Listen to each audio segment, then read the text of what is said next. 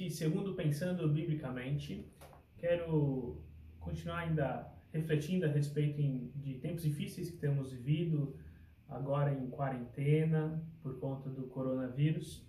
E um texto que me veio à mente, o texto de Lamentações, capítulo 3, a partir do verso 19, diz assim: Lembro-me da minha aflição e do meu delírio, da minha amargura e do meu pesar.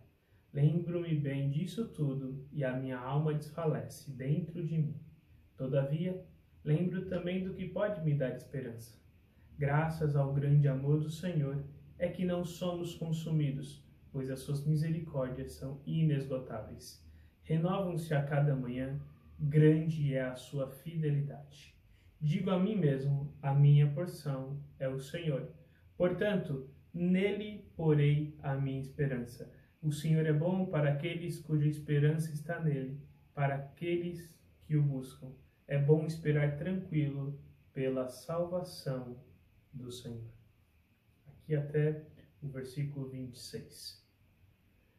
A Jeremias estava em um contexto talvez bem mais desastroso, bem mais devastador do que o nosso. Aqui ele ele já passou pela cidade de Jerusalém sitiada, a cidade foi destruída, a cidade está devastada pela guerra, pela fome. A, a, a, situação econômica da cidade era devastadora. A situação, situa a situação social da cidade era devastadora.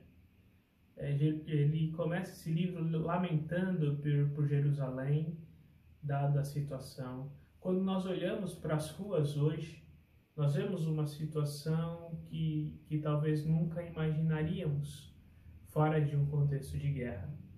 O centro de São Paulo vazio, o Brás praticamente fechado, até mesmo cidade como Nova York vazia quem sabe vimos isso apenas em, em filmes de desastres, em filmes ah, de ficção científica, mas é a realidade. As cidades estão vazias e cada vez com menos pessoas.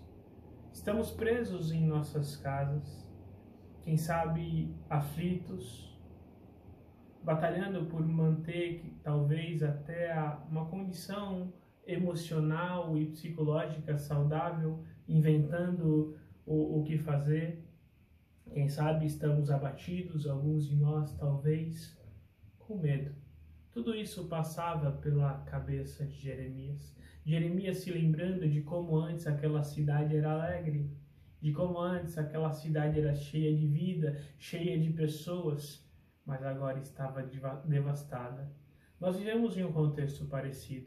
E o que Jeremias aprendeu naquele tempo, talvez é a lição que precisamos aprender. E ela começa a partir do verso 21.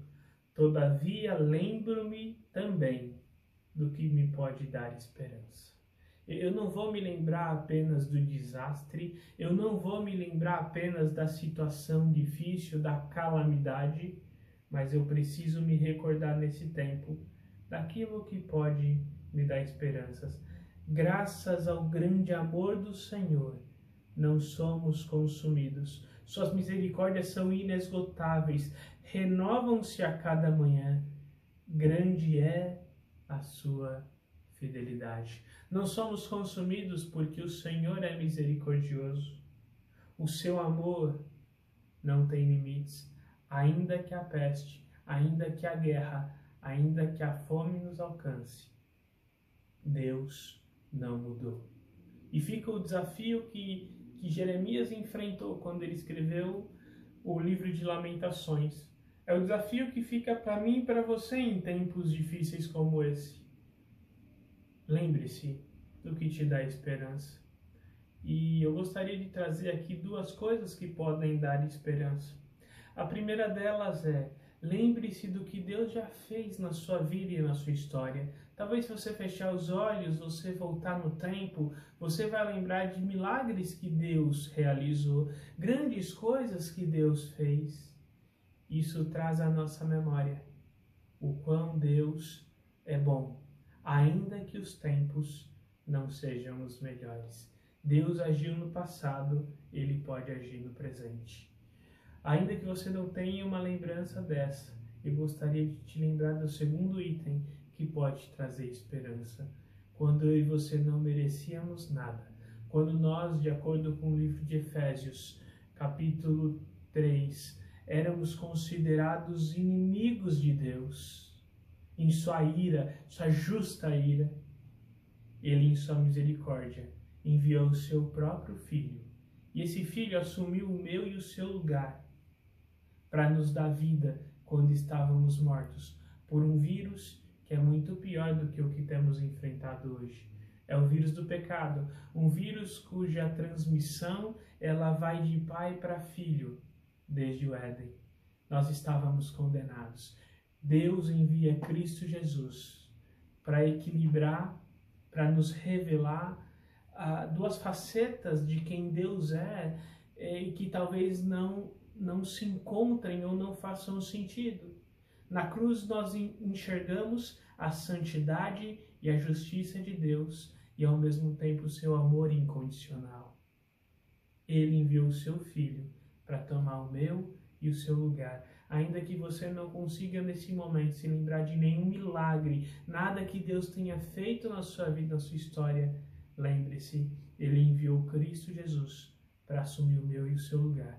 Em tempos difíceis, traga à sua memória aquilo que pode te dar esperança. Deus o abençoe.